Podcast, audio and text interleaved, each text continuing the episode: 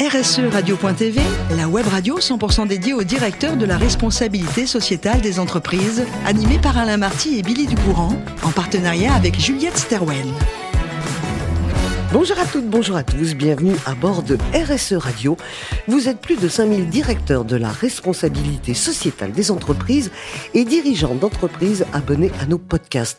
Nous vous remercions d'être toujours plus nombreux à nous écouter chaque semaine.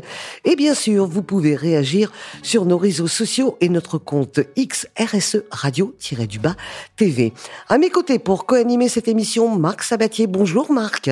Bonjour Billy. Merci d'être là et de nous accueillir. Nous sommes chez vous. Vous êtes le fondateur et CEO de Juliette Sterwen. Nous allons accueillir aujourd'hui quelqu'un d'extrêmement dynamique, euh, qui n'a pas sa langue dans sa poche et qui a un engagement extraordinaire. C'est Bouchra Algouat. Bonjour Bouchra. Bonjour. Vous êtes directrice de l'engagement citoyen de KPMG. Alors vous êtes ce qu'on appelle une fille de la pub. Hein. Euh, toute jeune, vous rêviez euh, d'être dans ce milieu de la pub et de la communication.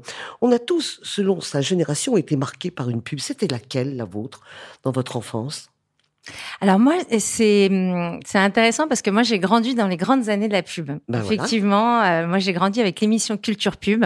Mhm. Euh, oui, c'était quand même assez assez sympa.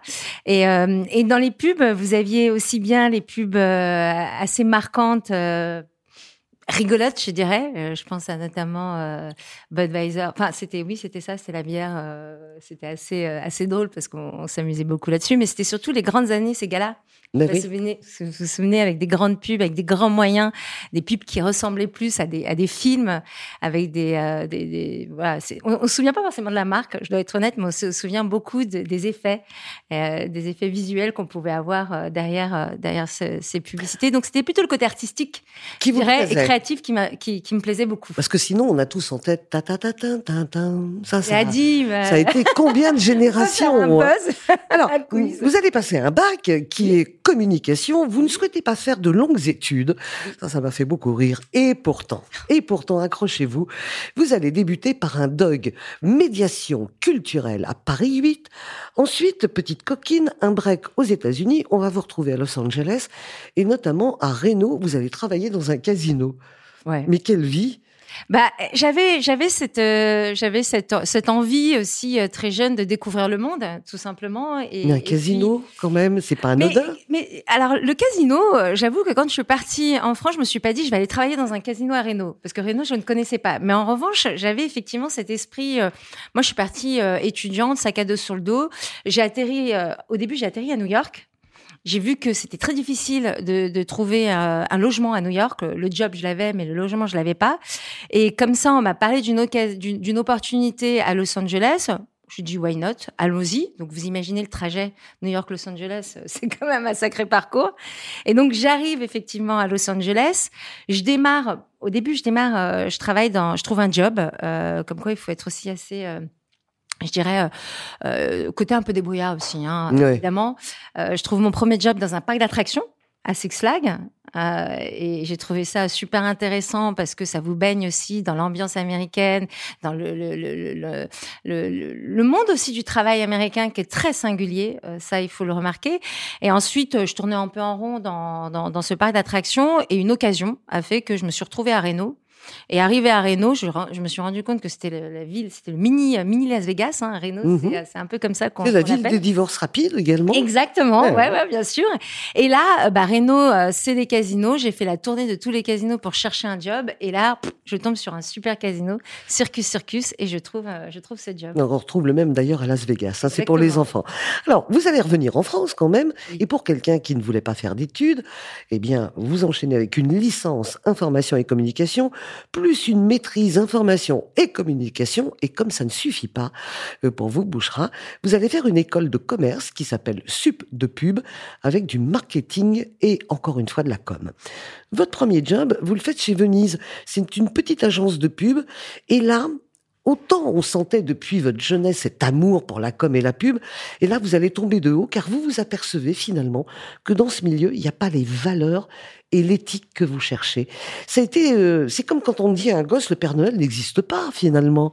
Ouais, c'est un peu la douche froide. Ouais, c'est un peu la douche. C'est un peu la douche froide. Effectivement, euh, c'est la désillusion. C'est, euh, mais c'est normal. Hein. Vous avez euh, quand vous êtes en école euh, des idéaux et puis vous avez un imaginaire hein, que que vous vous construisez autour de la communication. Comme je vous l'ai dit, j'ai grandi comme ça aussi avec avec cet imaginaire. Et puis après, bah, la réalité du travail, du monde du travail vous rattrape. Effectivement, j'avais fait quelques stages auparavant, effectivement, dans des grands groupes, dans des grandes agences. Et là, j'arrive j'arrive en agence de pub et là la désillusion. Mais je dirais que le, le, séjour que j'ai pu faire aux États-Unis aussi m'a permis de me rendre compte aussi que je peux faire ce ce que je veux. alors... Et je peux aller au bout de, de mes idées et, et que c'est pas parce que finalement j'ai fait finalement j'avais mon rêve. Hein. Je voulais faire de la pub. Oui, oui. J'ai fait une école pour ça. Oui, mais non. J'arrive dans le milieu et je me dis c'est pas fait pour moi. C'est pas fait pour moi. Alors quelque part un échec, ça vous permet de rebondir. C'est ce... bah voilà, c'est ce que vous allez faire. On va vous retrouver chez Enactos, c'est comme ça qu'on le prononce? Exactement. Alors pendant sept ans, c'est un changement radical hein, puisque vous terminez directrice exécutive pour une ONG euh, qui était incubée par KPMG. Et c'est comme ça finalement que vous allez intégrer euh, définitivement KPMG France, je précise, où vous êtes là depuis 16 ans, avec ce dynamisme euh, que vous aviez, l'énergie qu'on avait dans la pub dans ces années-là, mais vous l'avez transformé avec les valeurs qui étaient les vôtres. Marc, quel parcours Mais oui. Allez, les jeux sont faits. À vous. Euh, je crois que KPMG a été le premier des Big Four, d'ailleurs, sauf erreur de ma part, ça doit être le seul encore aujourd'hui, à avoir choisi le statut d'entreprise à mission. Au sens de la loi Pacte, évidemment. Est-ce que vous pouvez nous dire pourquoi vous avez fait ce choix?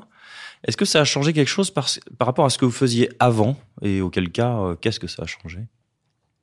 Alors euh, oui, c'est un projet de transformation euh, volontaire déjà de la part de la part de KPMG et forcément qui qui a des, des, des, conséquences évidemment sur notre façon de, de, de travailler par rapport à avant évidemment. Lorsqu'on décide de se doter de cette raison d'être en, en, intégrant des préoccupations sociales ou environnementales, forcément on intègre aussi dans nos pratiques. Euh, cette, cette, question effectivement de responsabilité. Et là, euh, oui, parce que on, on, a décidé effectivement d'allier aussi bien la performance, euh, parce qu'on reste un cabinet, avec la responsabilité. Donc, ce qui veut dire que même sur mon métier, typiquement, si vous me demandez qu'est-ce qui a changé, moi, je vous dirais aussi que sur mes fonctions, euh, lorsqu'on est passé société à mission, évidemment, j'ai participé à ce projet de transformation. Eh bien, on a créé cette direction de l'engagement citoyen parce qu'il nous semblait effectivement essentiel de pouvoir aussi incarner dans nos pratiques, dans nos métiers, cette responsabilité effectivement euh, sociale et environnementale. Donc ça, c'était l'un des premiers effectivement euh, changements. Mais c'est quelque chose, il faut le comprendre, qui s'inscrit dans la durée. Hein. C'est pas comme ça d'un claquement de doigts qu'on va devenir euh, euh, une entreprise responsable. C'est aussi s'inscrire dans une démarche de progrès. Mmh également. Et, et puis accepter de mettre des KPI derrière des engagements et d'essayer de les suivre effectivement sur le temps. Et donc, dans les éléments qui ont changé également, bah c'est ça, c'est qu'on a inscrit des objectifs de mission avec des KPI bien précis sur un certain nombre de, thématiques et qu'on se décide effectivement de suivre. Donc c'est une volonté quand même de transformation assez engageante, mais très volontariste et moi je trouve très stimulante pour un cabinet comme KPMG effectivement. Oui, effectivement. Et la notion d'entreprise à mission, euh, bon, c'est une notion qui est purement euh, française, hein, puisque c'est la loi Pacte, encore une fois.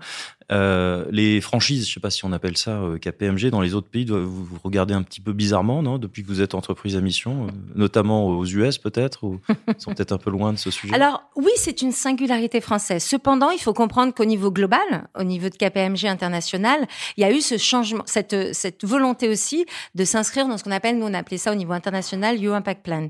Donc on a un plan d'impact au niveau de KPMG international où on a décidé effectivement d'engager en tout cas des engagements au niveau environnemental et également social. Et donc nous, on a traduit finalement ces engagements au niveau international en société à mission parce que on a ce statut effectivement en France qui nous permet de le faire.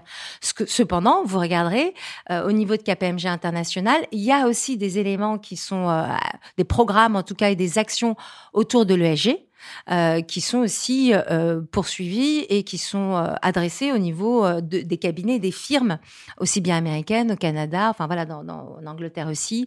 Par exemple, si vous prenez des sujets sur la, diversité, KPMG est aussi aux États-Unis, au Canada ou en Angleterre est aussi très volontaire sur cette question-là également. Donc on a un réseau finalement, il faut comprendre qu'on a un réseau, on pratique les mêmes métiers, on a des, grandes, des grands objectifs. Après, chaque pays est libre de les appliquer en fonction de la singularité du pays. mais je vous dirais, c'est normal. ce que l'on fait en France n'est pas transposable, bien sûr. dans les autres pays. D'accord.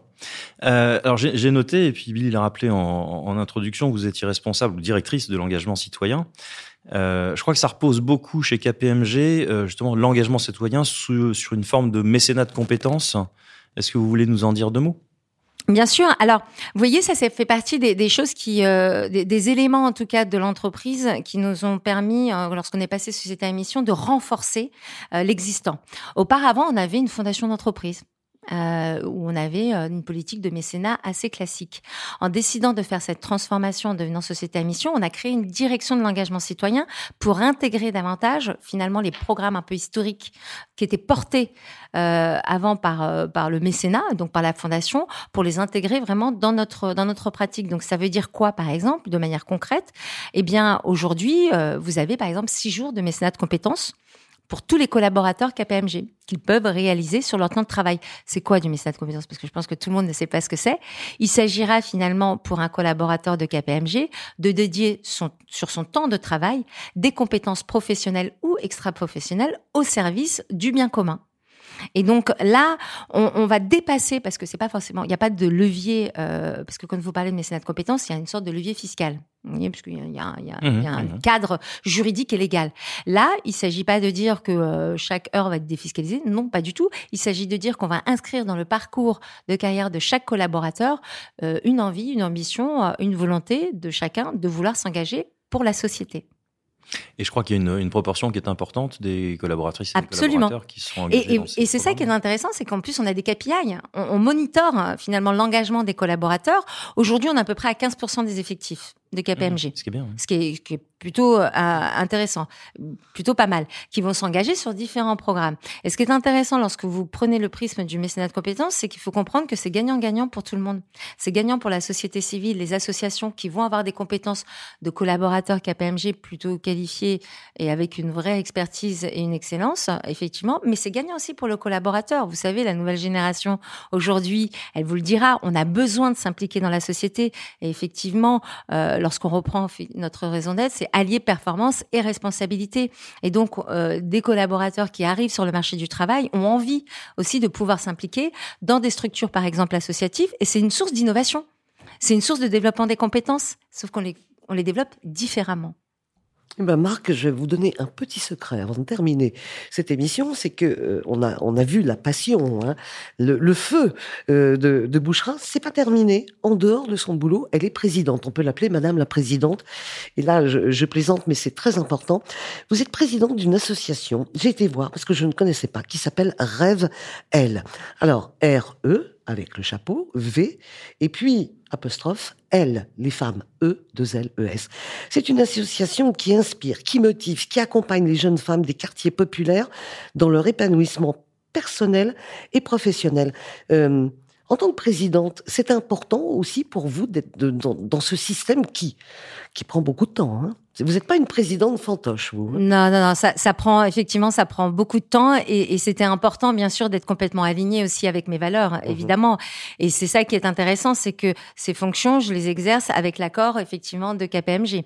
Euh, ça fait partie de mon engagement, d'un engagement que j'ai décidé d'avoir, et plus particulièrement sur les jeunes filles de milieu populaire, parce qu'on le sait aujourd'hui. Si on veut travailler sur la question de la mixité, notamment euh, en entreprise, il faut qu'on travaille dès le plus jeune âge sur les jeunes filles pour leur permettre d'atteindre les rêves et de ne pas euh, avoir cette, cette autocensure finalement qu'on rencontre et plus particulièrement dans les quartiers populaires parce qu'il n'y a pas forcément de rôle modèle, ce qu'on appelle les rôles modèles. Et donc, euh, si on veut travailler sur cette question de mixité, il faut aussi que ces jeunes filles puissent euh, avoir les moyens de leurs ambitions et de leurs rêves. Typiquement, je vous en ai parlé tout à l'heure. Moi, j'ai eu le rêve, je me suis dit, je vais partir aux États-Unis, j'y suis allée. Mais il y a beaucoup de jeunes filles qui ne s'autorisent pas. Finalement, à rêver comme ça. D'un mot, Bouchera, euh, quels sont les résultats de cette association? Ah, ils sont, euh, c'est assez incroyable hein, ce qu'on arrive à faire. Un, euh, effectivement, vous vous rendez compte que c'est, il y a plusieurs champs d'action, hein, mais sur un séminaire, par exemple, d'une semaine où on va travailler avec des coachs professionnels qui vont travailler sur la confiance en soi, eh bien, les effets positifs et l'impact en une semaine est assez incroyable de transformation. Donc, il faut comprendre qu'on va travailler sur la transformation et sur les biais que les jeunes filles peuvent avoir effectivement dès le plus jeune âge.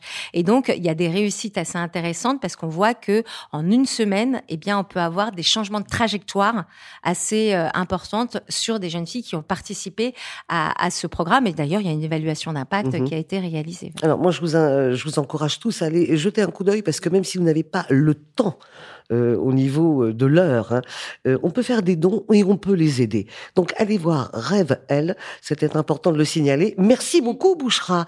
Merci également à Marc qui a été un, un parfait inquisiteur. Vous avez remarqué un peu? Ces Parfait. questions sont quand même très agréables. Merci beaucoup Marc de nous avoir reçus. C'est la fin de ce numéro de RSE Radio. Retrouvez toute notre actualité sur nos comptes X et LinkedIn. On se donne rendez-vous mardi prochain à 14h précise pour une nouvelle émission.